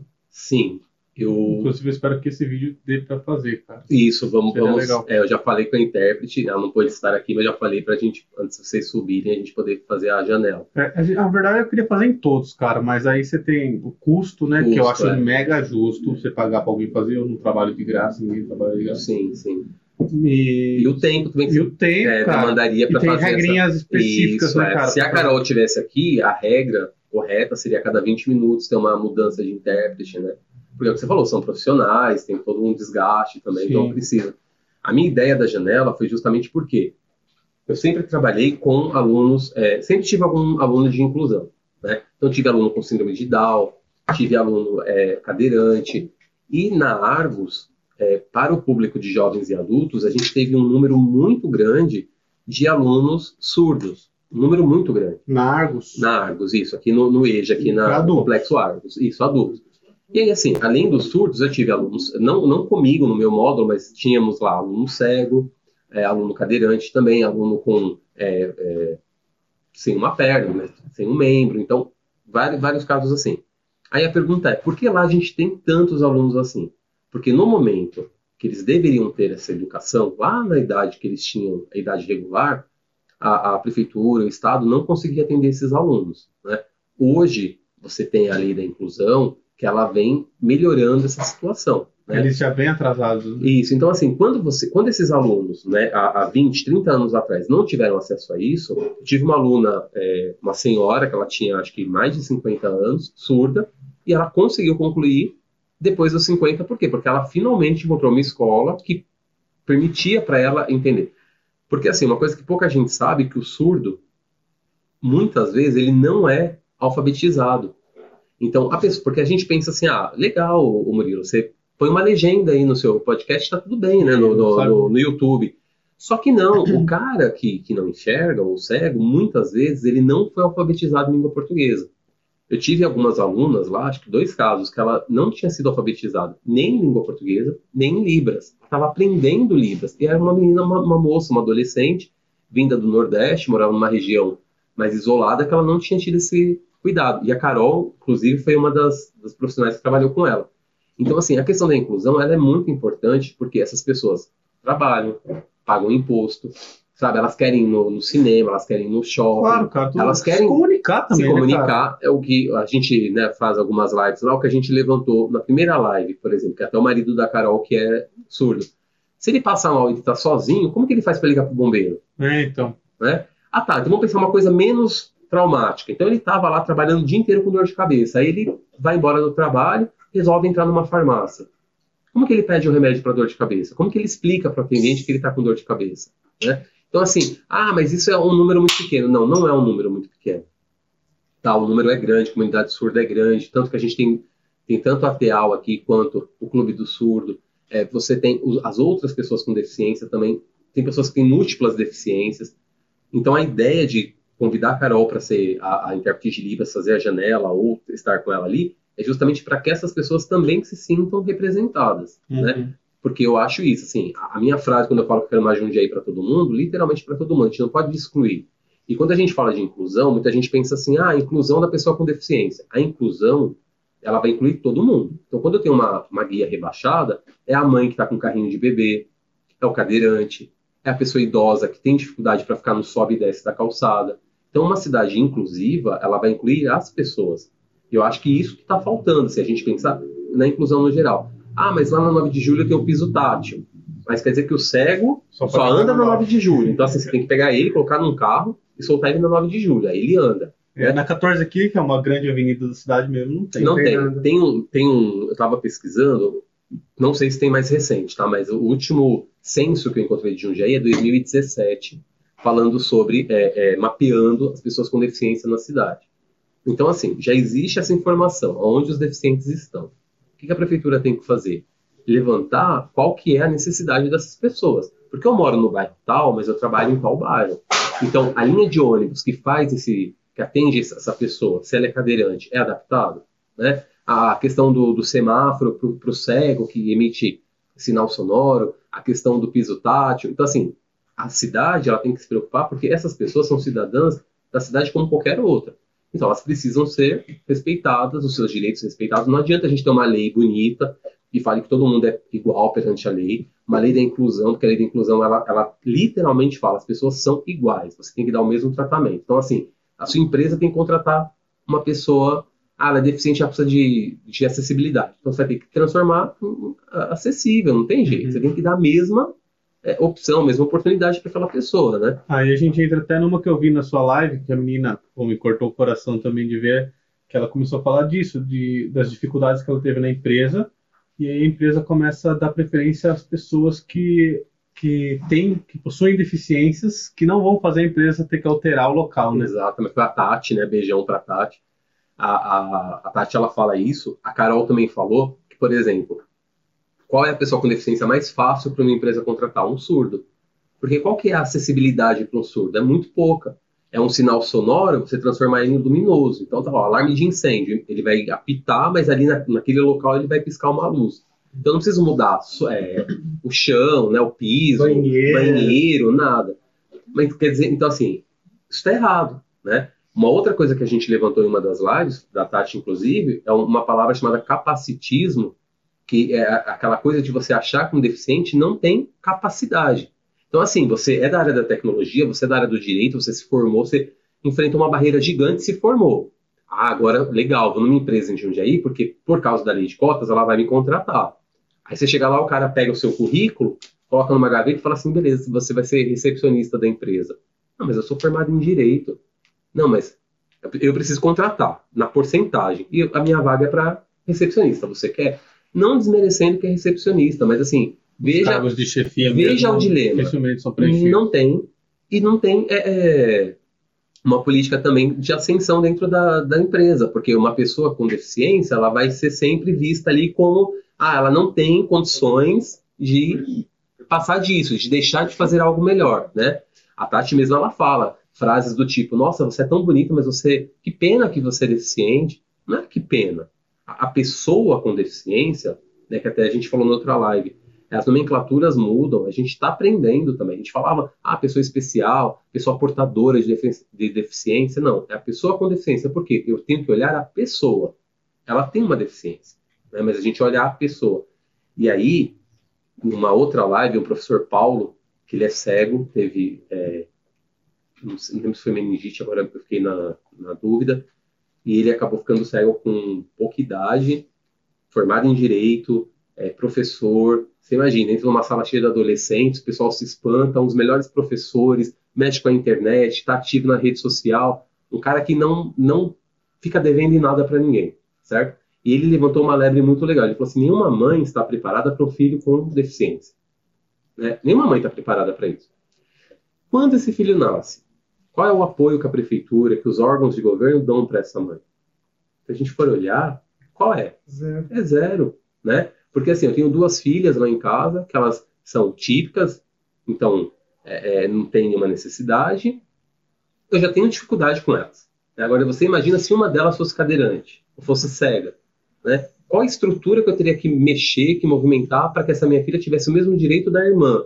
Agora você imagina, você paga os seus impostos, faz tudo certinho, você tem um filho com deficiência, e aí você não pode levar o seu filho no cinema, você não pode levar o seu filho no parque, né? Porque além já do problema social, que eu converso com pessoas que falam assim, meu, meu filho nunca foi convidado para uma festa infantil, né? Por quê? Porque ele é diferente, então, ah não, não vamos convidar o fulaninho. Isso é muito triste, ah, essas cara. coisas cortam o coração. Sabe, é. corta o coração. Eu tô para fazer a, a última live com o convidado, que acredito que vai rolar. Ele é um pai solteiro, né, que a gente usa o termo mãe solteira, ele é um pai solteiro com filho autista. E um rapaz novo, 20 e poucos anos. E assim, é, quais são as dificuldades que esse cara enfrentou e enfrenta todos os dias, porque é muita coisa. Então, eu acho que, já que é um direito dessas pessoas, o poder público tem que fazer o seu papel de poder ajudar essa pessoa com deficiência, essa família, a ter uma, uma vida normal, certo? Tá na Constituição dos princípios aí da solidariedade, a gente tem que pensar nisso. Sim. A gente não pode pensar assim, ah, isso não é um problema meu. Hoje eu não tenho ninguém com deficiência na minha família, né? Porque geralmente a gente atrela muito assim, ah, a pessoa é, é militante, ela tá ali na causa porque ela tem isso na família dela. Eu não tenho. Mas a deficiência, a Tati mesmo fala, às vezes você sofre um acidente e amanhã você se torna deficiente. Aí É, que você vai se preocupar? Você tá não, um segundo de ser, né? você tem que se preocupar antes, né? E você tem que querer. A gente não quer a cidade melhor? É melhor para todo mundo. Não é melhor só para mim. É melhor para todo mundo, entendeu? Uhum. Então por isso que eu bato nessa tecla mesmo. E eu acho que a, a inclusão é importante porque uma cidade realmente que inclua todas as pessoas é uma cidade que vai dar certo, né? Porque senão a gente vai continuar vivendo essas ilhas, né? Ah, meu bairro tá bom. Esses dias eu postei um videozinho falando lá de uns equipamentos de educação física. Tem aí no seu bairro? Muitas pessoas, não, não, não. Aí uma pessoa escreveu, tem. Aí uma amiga dela escreveu assim, pô, mas você não vale, porque ela deve morar num bairro mais bacana. Não, não é que não vale. Legal que no dela tem, mas tem que ter no de todo mundo. Todo mundo. Não pode ter só no meu que é bacana ou que é mais ou menos. Tem que ter no de todo mundo, né? E aí, como que você enxerga essa movimentação? É uma polêmica recente que a gente teve, né? De separar os alunos deficientes dos alunos comuns. Isso. Quando, quando eu era. se é essa expressão certa, alunos É, essa- a comuns. gente costuma até falar assim, é típicos e atípicos, né? típicos e atípicos. Típicos e atípicos, é. Ou, né, pessoa com deficiência. O, é, antes da lei da inclusão, você tinha as escolas especiais ou salas especiais. Então, você estudava lá no SESI, lá quinto ano, todo mundo numa sala de quinto ano. Aí você pegava aquela única criança cadeirante, uma outra única criança autista e jogava numa sala especial, com profissionais adequados para atender. Só que isso não é inclusão. Porque, assim, as minhas filhas cresceram com uma amiguinha que tinha uma prótese de uma perna, com uma amiguinha que era cadeirante, né? Então, isso faz com que minhas filhas não se espantem quando elas veem alguém com deficiência. A minha geração era uma geração que se espantava, né? Nossa, olha lá, né? Parecia que estava vendo uma coisa de outro mundo, porque não era comum pra gente ver essas pessoas. Até as famílias, por, por uma questão de grande dificuldade, muitas vezes, não colocava a criança na escola, né? não saía com a criança no, no shopping. Esses dias eu fui correndo na 9 de julho, eu gosto de correr, tinha um pai lá, uma cena muito parecida com um filme, o pai correndo com uma criança cadeirante numa cadeira adaptada, acho que ele estava indo subindo para ir pro bolão e tal. Aí eu parei, né? Parabéns, porque é uma cena que assim tem que ser, as pessoas têm o mesmo direito, né? E aí a questão da escola inclusiva, é, a lei ela fala o quê? Acaba com isso. A, a escola é para todo mundo. Então você pega uma criança que demanda de uma necessidade especial ali, um aprendizado especial, então você vai no contraturno, então ela estuda de manhã, à tarde, ela vai ter um acompanhamento específico para a demanda dela. Mas Entendi. durante o turno dela, ela tem que conviver com todo mundo. E aí os professores vão pensar em atividades adaptadas para atender aquela criança. Aí a gente volta um pouquinho lá atrás, quando eu não tenho um professor preparado. Não posso pegar essa criança, comum pra- pega essa criança, porque ah, numa das lives, até uma convidada que falou sobre isso, ela falou: quando você, que é professor, descobre que na sua próxima turma vai ter uma criança com uma necessidade, né, uma criança com deficiência, você não sabe nem qual é a deficiência, você já fica preocupado. Porque você fala: meu, como que eu vou atender essa criança? Né? Você já fica desesperado, porque você não teve uma formação. Né, ah, o curso de licenciatura não, não, não vai te preparar para isso, tem que ser um curso de especialização mesmo. E aí entra essa questão da prefeitura do Estado investir nessa formação do professor. Né? Se a gente chegar um dia que todos os professores sabem, é, pelo menos se comunicar basicamente em Libras, né? Porque assim, eu preciso falar para o meu aluno assim, se está tudo bem, preciso entender que ele quer ir ao banheiro, né? Então assim, é uma coisa básica, você não precisa ser fluente em Libras, né? Para quem não sabe que é a nossa segunda língua oficial. Teve um amigo meu que eu falei para ele uma, uma das ideias é trabalhar para que se ensine Libras para os pequenininhos. Porque eu acredito que ensinando os pequenos, eles não vão esquecer mais. Isso vai, vai fazer parte da vida deles. E a gente vai ter, ao longo do tempo, uma sociedade onde mais pessoas conseguem se comunicar em Libras. E ele falou para mim assim: não, tem que ser inglês e espanhol. Porque se não for inglês e espanhol, essa criança não vai estar investindo no futuro dessa criança. Mas calma aí, antes de pensar na criança, porque eu quero que meu filho aprenda inglês ou espanhol na escola, eu tenho que pensar que a sociedade tem que ser igualitária. Então, o cara que é surdo, a moça que é surda, precisa se comunicar. Precisa, né? A gente tem que pensar que Libras não é, ah, é um curso a mais. Não, é, é, uma, é a segunda língua oficial do, do, país. A gente tem que pensar nisso. Cara, só de você ensinar para a criança que ela precisa aprender alguma coisa, não por ela, por outra pessoa, cara, você já está dando uma lição. Trazendo outros de, valores, de cidadão, né? né, cara? Porque a vida é meio que isso, cara.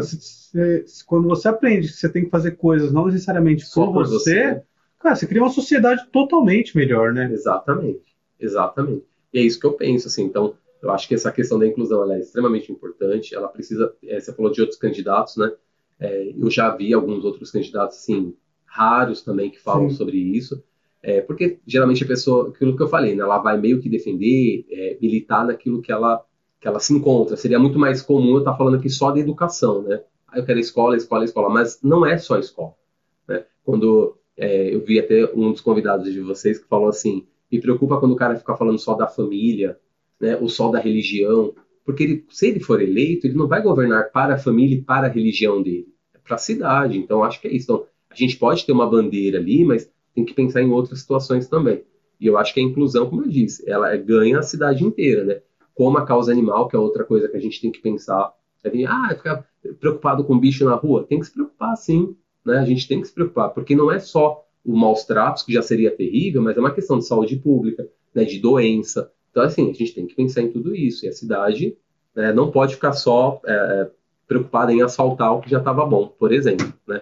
Uma crítica que eu acho que é unânime de, das pessoas que eu vi aqui já, que vocês subiram a entrevista, o bate-papo, como pessoas lá de, de, outros lugares. Transporte público né, é unânime, não, não tem ninguém que chegue e fale assim, não, nosso transporte público é bom. Não tem. Né? Por quê? Aí, aí todo mundo fala a mesma coisa. São três empresas que, na verdade. a gente, hein? É, tem três empresas que, na verdade, é uma só. Né? Tem uh, o sistema que não funciona muito bem. Como professor, cara, é impossível que eu ande de transporte público, porque senão eu, eu sempre vou dar falta aula, pelo menos em uma, em uma escola. Porque é impossível. Ou o trajeto não é contemplado, ou o, o, o rolê que o ônibus dá é gigante, sabe? O horário que ele passa. É e, o preço, né, cara? E aí você vê a tarifa super alta, porque não, é de graça, né? Não é um real. Não, e a tarifa, falaram que é, é, é alta sim, mas ainda há subsídio. Né? Imagina se não houvesse o preço que seria. Seria, exatamente. E aí. Essas, essas passagens que são, entre aspas, gratuitas, né? Do, do idoso, do, da pessoa com deficiência, na verdade, isso o subsídio é para custear isso daí. É, então. A questão do desconto é, o, estudante. O Pedro, o Pedro teve aqui, ele deu uma ideia da proporção da conta, né? Ele fala que quanto mais pessoas pegam transporte público, mais barato isso fica. Né? Ele, é, ele falou Logo, você deveria incentivar isso. que as pessoas usassem o transporte público. Né? É. Que a outra crítica que já tem é a questão do, igual quando eu vim morar aqui, eu falava assim, nossa, aqui é bom, não tem trânsito. Aí o pessoal, não, tem trânsito sim. Aí já começava a falar, tal lugar tem, tal... porque estavam acostumados há cinco anos atrás não ter não o trânsito ter. que tem hoje. É. E a tendência é o quê? E você conhecer São Paulo. E, então, exatamente. Mas é muito diferente. Não, é né? muito, extremamente diferente. Né? Então é o que eu falo. Assim, Mas mesmo. as pessoas do, da cidade de São Paulo já é bem mais conformadas com isso. O Jundiaí se estressa com o trânsito mínimo, né? É. Mas é, ó, eu falo assim, em São Paulo, eu sobrevivia. Aqui eu vivo. É. Entendeu? Vai ter essa diferença. Porque, igual, por exemplo, quando eu trabalhava no extremo da Zona Sul e morava extremo da Zona Leste, nossa, eu gastava duas, duas horas e quarenta para ir e duas horas e meia para voltar. todos os dias. Mas é, é, é, curioso isso. Eu, a minha empresa fez eu viajar praticamente o Brasil inteiro, né? E você vai ver o comportamento das pessoas. Tem lugares que o cara dá seta para estacionar, o cara fica pistola. Isso. Porque é. tá atrasando, hein? Tipo, não tá gerando trânsito. Aí o cara só tá estacionando. Trânsito, nossa, tá mó trânsito. Você olha, tem quatro carros na frente dele. Tá trânsito. É, é surreal, velho. Vai pegar uma marginal de São Paulo um dia pra você ver. É bem complicado. É, é outra, é outra situação.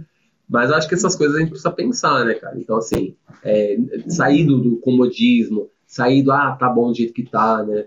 Com, com, a gente começou falando, igual eu falei, do funcionalismo público, que é outra coisa que, assim, as pessoas é, aprenderam a, a falar mal, né, a, a, desqualificar. Isso é tão errado, cara, porque, assim, o serviço público, ele existe porque precisa existir, né?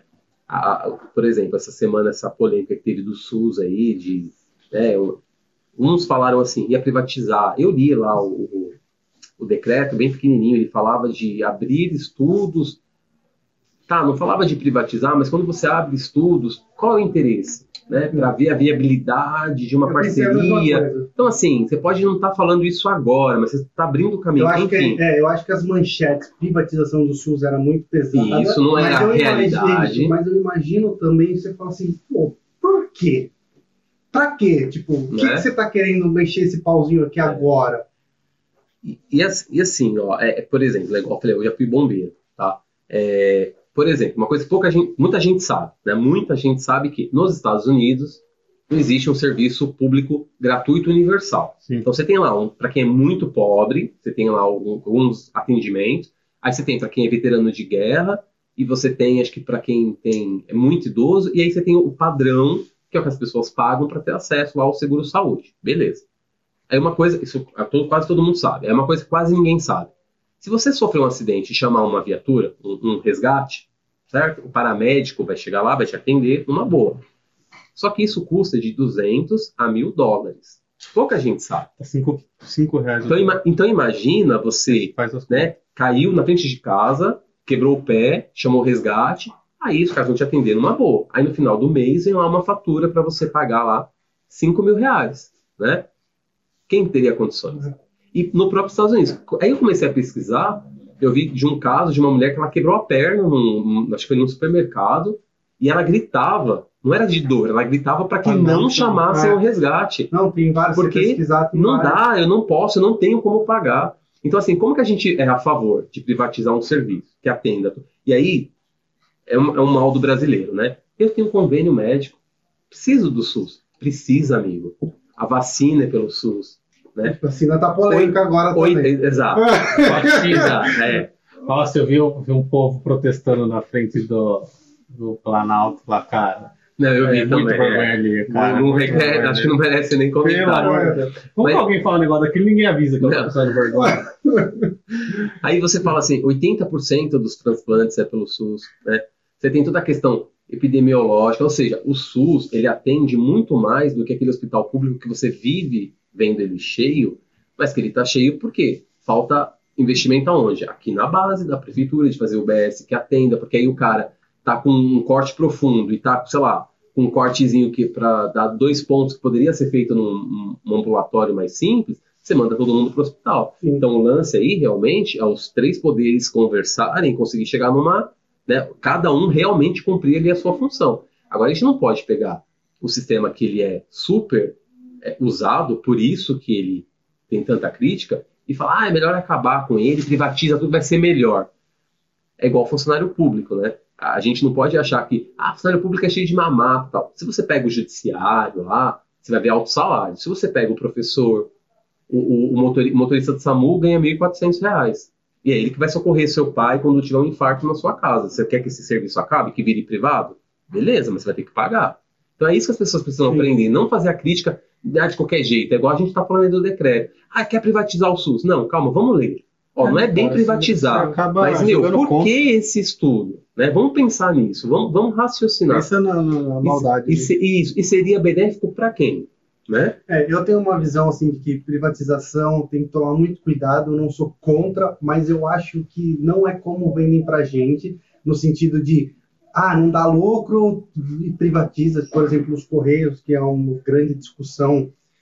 Quem trabalha muito com transportadora sabe que falha igual Correio, até mais. Até mais. Então, privatização não é sinônimo de sucesso. Ou se paga muito caro. Ou se paga muito porque a minha caro. esposa é de comércio exterior, então ela trabalha com o pessoal de, de transporte. Sim. é pancada, os negócios é muito caro. Não. Você quer o serviço redondo? É muito caro. Sim, né? sim. Exatamente. Sem contar que assim, é, quando você privatiza e, e passa a ter uma lógica de lucro, eu não vou entregar em certos lugares. É, Então, o meu irmão é carteiro, né? É, é, tá aí em vias, não sei se para aposentar ainda, né? Porque é meio é mais novinho. velho, mas não, é velho. não sei se vai. Um abraço aí pro Luri, que é meu irmão, o apelido dele. Ele é carteiro e ele eu converso com ele sobre isso. Eu falo, e aí, lá dentro, qual que é? Aí ele falou, Rodrigo, é assim, muitos lugares vão deixar de ser atendidos. Porque quando você faz a privatização, não é assim, ó, você vai ter que comprar o ativo e o passivo e, né, você vai, assume tudo. Não. Então, vai ser, primeiro, vai ser por lotes ali. Então, assim, vai ter lotes que, meu, isso aqui é bom ó, pra gente comprar. Isso aqui a, gente- a nossa empresa quer. Esse lote aqui eu não quero. Aí eu já li alguma coisa que fala, não, vai estar condicionado. Se o cara comprar uma área boa, É. ele vai ter que atender uma área ruim. Mas vai atender mesmo? sim, Do mesmo jeito? Então, assim, é o que você falou, a gente tem que ter um, um pé atrás. Né? sim. E assim, tem serviços que a gente sabe que privatizar talvez seja, talvez, né, seja uma boa coisa. Mas tem outros que a gente não pode nem pensar. Não. A saúde Educação pública, a educação, a, a, a- a segurança, né? Se fala tanto aí da questão do armamento, eu tenho a minha op- opinião particular e tal, mas eu penso assim, são coisas que o Estado, quando eu falo Estado, né, o poder público tem que oferecer pra gente, que se a gente começa a trazer pra gente essa responsabilidade, você vai continuar pagando imposto do mesmo jeito. Então, por exemplo, o dinheiro que você paga hoje para custear a educação que você critica, o hospital que você critica, a polícia que você critica, se tudo isso fosse privatizado, esse dinheiro todo vai para onde? Porque deixar de cobrar não vai. Né? O imposto não É. vai deixar de existir. E a Os galera- não vão deixar. A galera, boa parte aí odeia a China, mas a gente sabe quem que vai comprar essas coisas, né? É, Não é? É outra, é outra. Eu, Cara, mas eu eu acho dei umas que- cutucadas em alguns grupos aí, pessoal falando eu mal da vacina. também. Eu falei, então, ó, joga fora iPhone, Cara, joga é. fora tudo, cara. tudo, cara, tudo. Você pega livro, você entra na livraria aí, você, made in China, assim, é o comércio, né? O, a estrutura é assim. Tudo. Tá certo, tá errado, não sei, mas assim, é tudo. né? E hoje, o Fabrício estava me contando aqui, a Xiaomi passou ao iPhone, a Apple, né? É. Na, no número de vendas de celulares. Então agora a Xiaomi é a terceira maior, né? é, deve ser Huawei ou Samsung em primeiro, ou em segundo É, Huawei ou Samsung, agora Xiaomi e a Apple É, foi pra.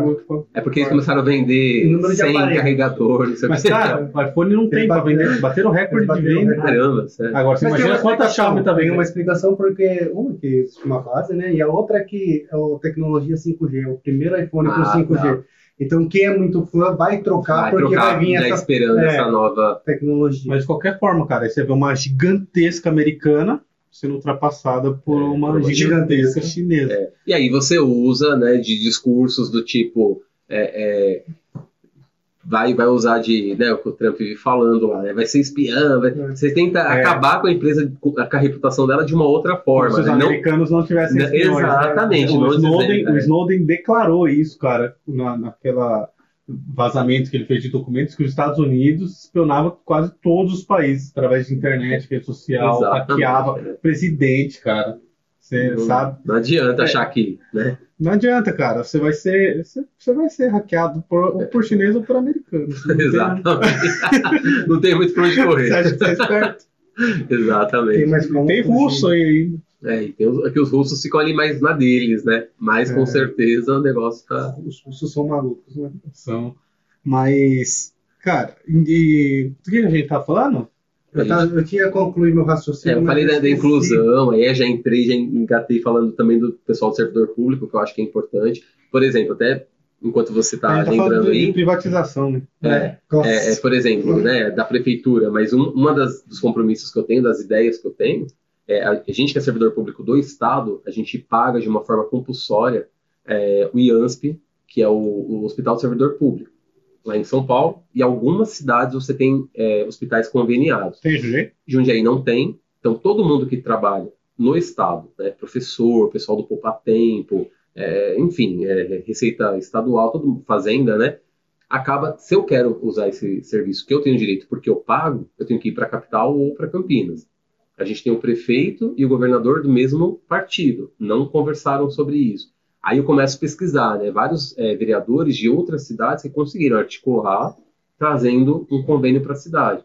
Então é um pensamento que eu tenho também de fazer, até porque o deputado estadual da região, da nossa região, o único que é eleito é o Alexandre Pereira, e a ideia é justamente essa, sendo eleito, também poder articular para trazer isso para a cidade, porque eu acho justo, já que o, o, o, servidor estadual paga, ter direito de estar aqui na cidade. A gente não atenderia só Jundiaí também, né? Os servidores da região também, né?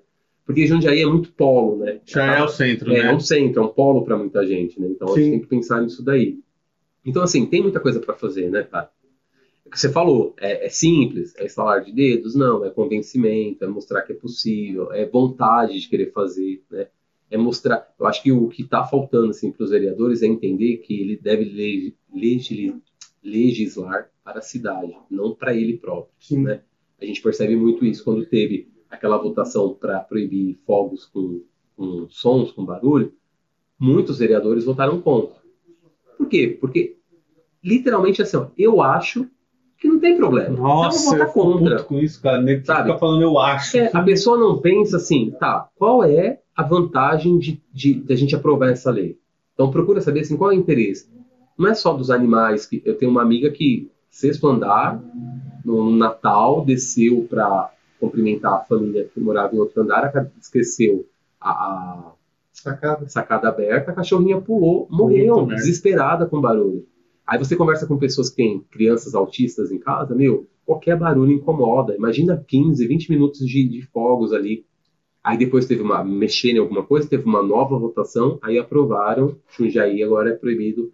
Então, assim, o que eu penso é, o vereador, ele tem que entender que a lei que ele vai votar a favor ou contra é para a cidade, não para ele, né? Então a gente percebe muito. Pode até amar fogos, né? Mas não, é, mas você entendeu? Qual é o intuito? É importante é, mesmo. Qual é, é o intuito da lei, né? Para quem que a gente vai fazer isso? Né? Então acho que, que é isso assim, que a gente percebe.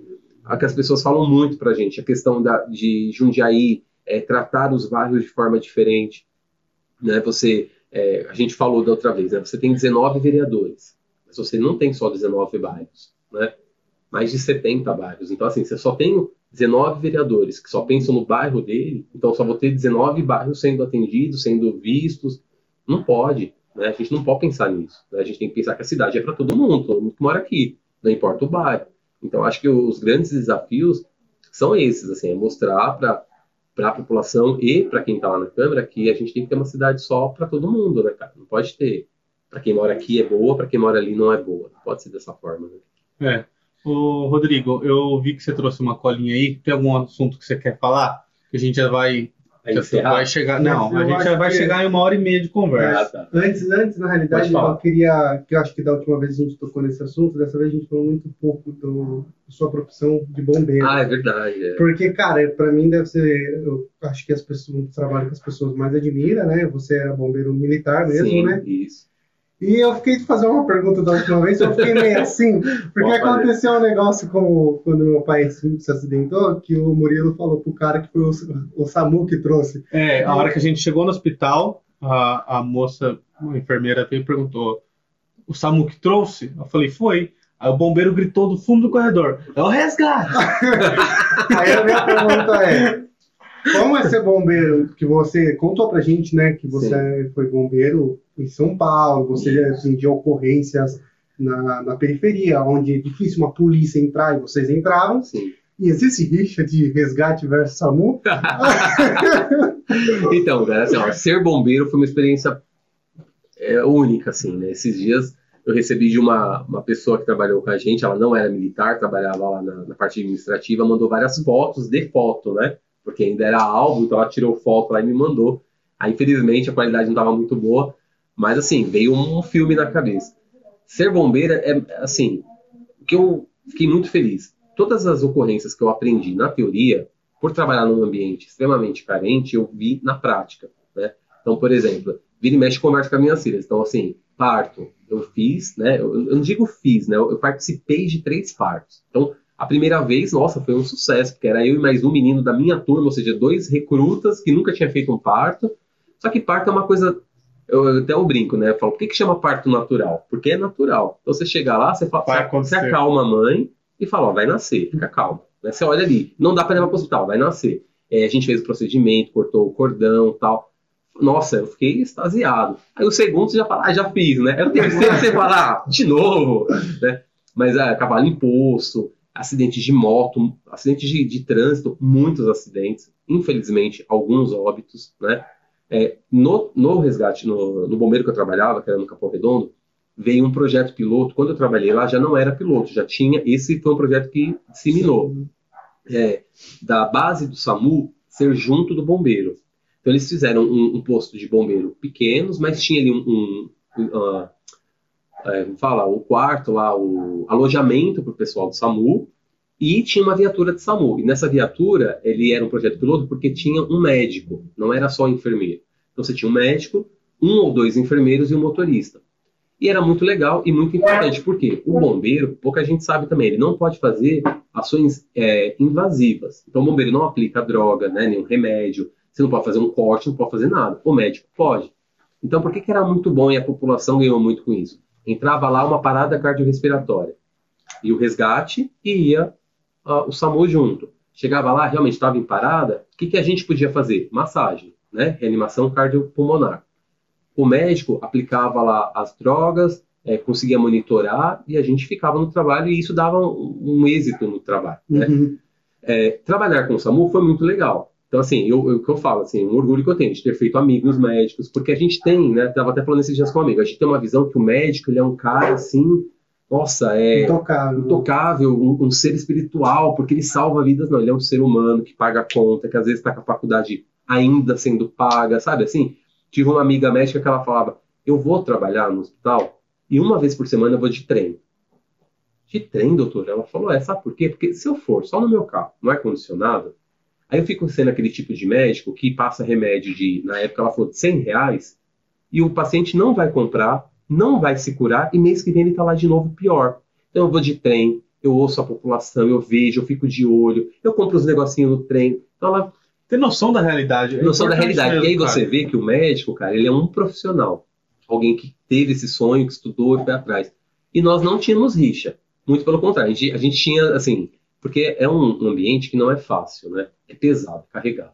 Então, assim, quando a gente estava no quartel, a gente estava aquartelado, então a gente se divertia mesmo. Pegava peça um no outro. É, às vezes, sei lá, você tirava a parte de cima da farda, a pessoa ia lá e dava nó, sabe? Você já tá falando para minhas filhas, né? Você tava lá, vamos supor, você ia comer, todo mundo na mesa. Aí o telefone tocava. Soldado Carvalho, telefone. Aí eu levantava e lá atender. Aí daqui a pouco, na época eu namorava, né? Ficava lá namorando no telefone. Carvalho, vai esfriar. Carvalho, sua comida vai esfriar. Ah, chegava lá, pedra de gelo dentro do prato, tipo, lá vai esfriar, você demorou. E assim, você dava risada. Esses dias a gente foi comer esfirra e elas não queriam comer a borda. Aí eu falei, ó, se fosse no quartel. Aí minha esposa falou, por quê? Eu, eu nem sabia, eu não tinha contado pra ela. Eu falei, porque o primeiro dia que eu fui pro quartel e eu comecei a comer a esfirra dobrada e deixando a borda, você não come borda?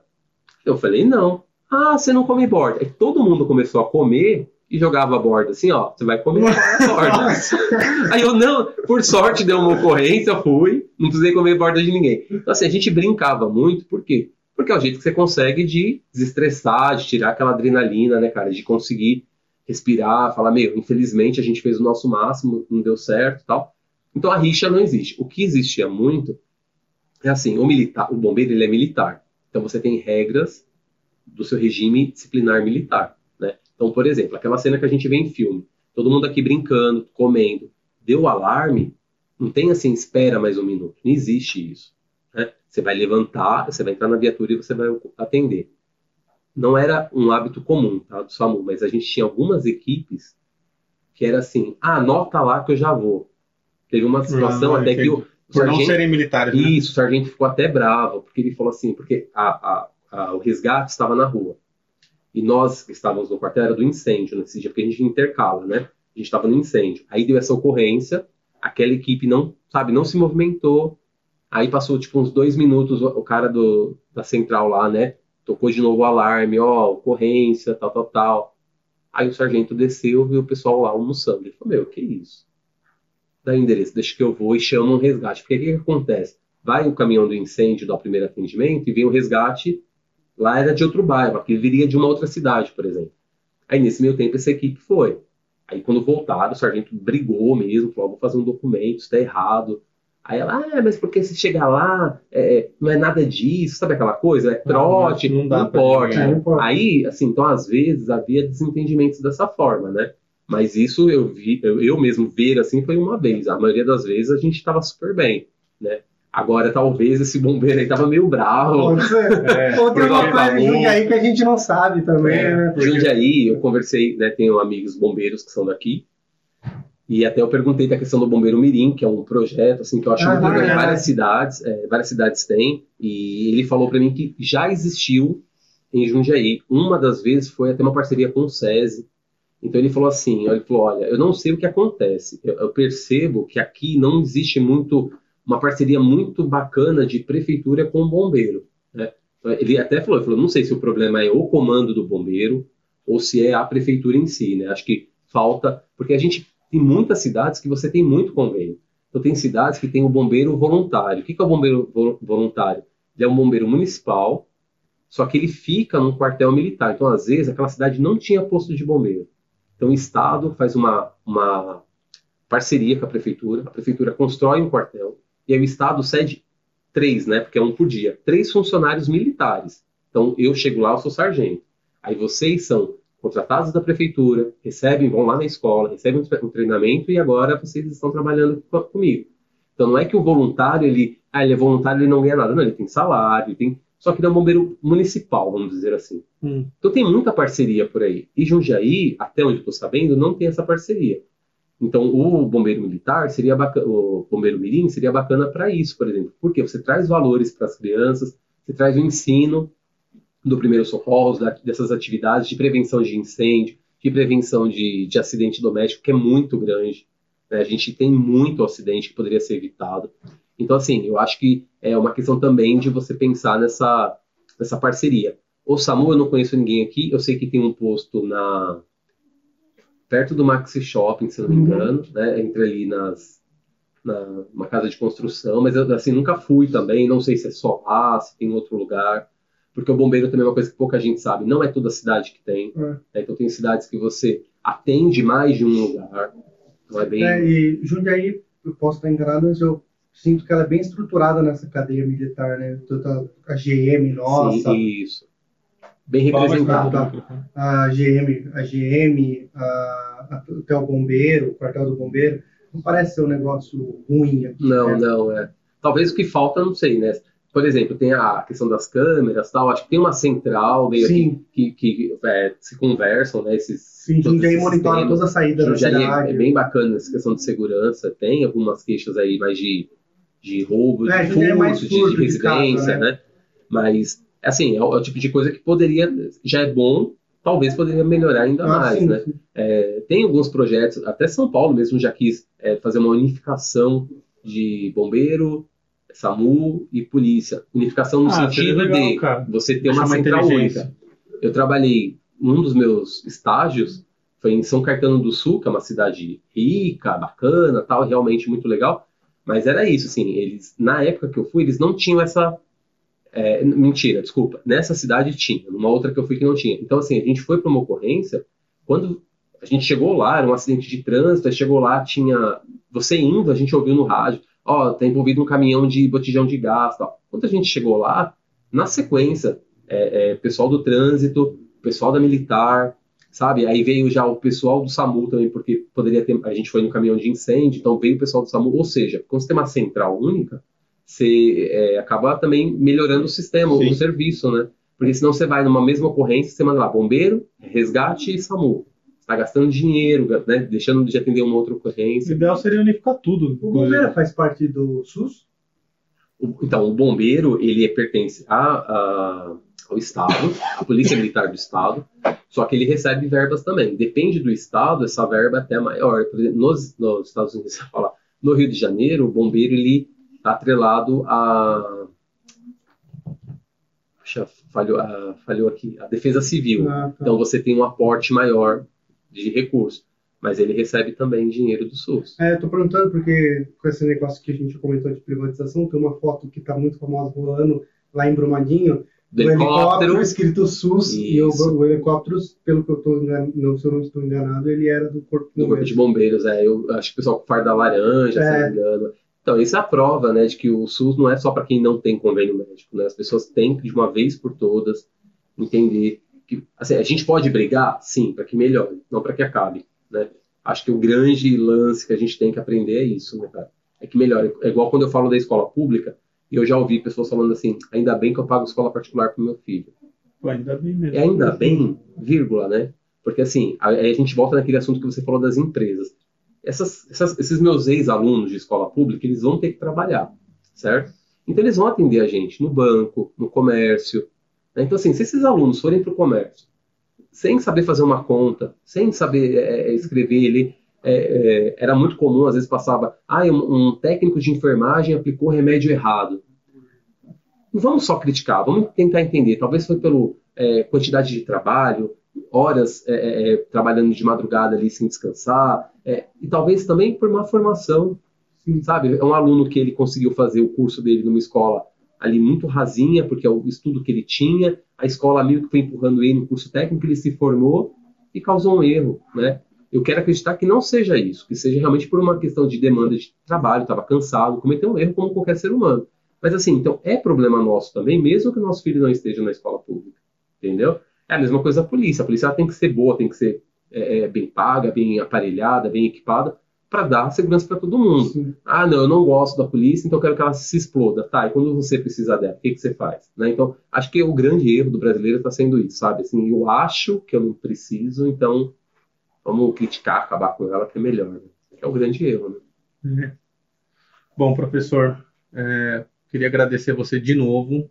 É, eu tô, tô- tava pensando aqui, cara, eu tô muito feliz porque assim, você voltou, a gente conversou sobre assuntos diferentes. Diferentes, foi verdade. E de novo né? passou muito rápido. Foi outra conversa. É, Foi cara, conversa, e eu tava bate-papo, pensando é. nisso, e, tipo assim, cara, como, como dá pra fazer um monte de vezes com a mesma pessoa e você ainda assim ter programas diferentes, Diferentes, né? é isso mesmo. é. E, Espero voltar, viu? Mas como, como- não como, Como candidato, vereador. como vereador, como eleito. cara, Foi legal. eu ia ficar muito feliz se você voltasse. Bacana. E se você não voltar como vereador, espero que você volte como professor, como um amigo. Isso, bacana, com certeza. E, e pedir desculpa de novo por, por ter perdido o material.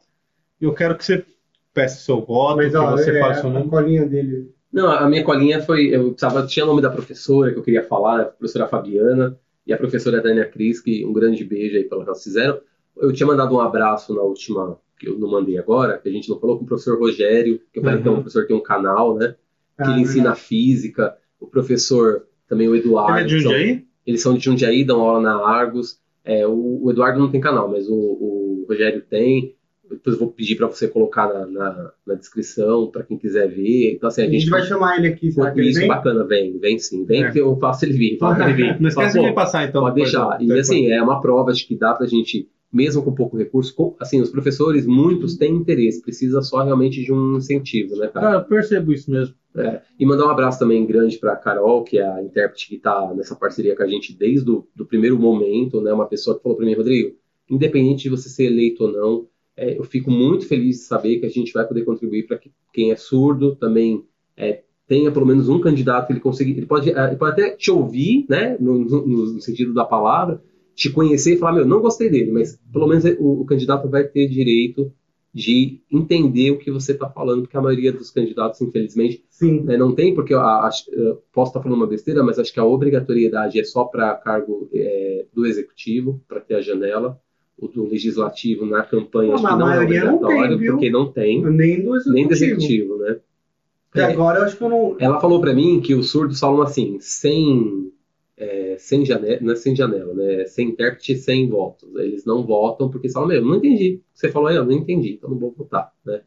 Então, agradecer esse pessoal, falar que é, eu represento o novo que todo mundo quer, o novo, a novidade, né?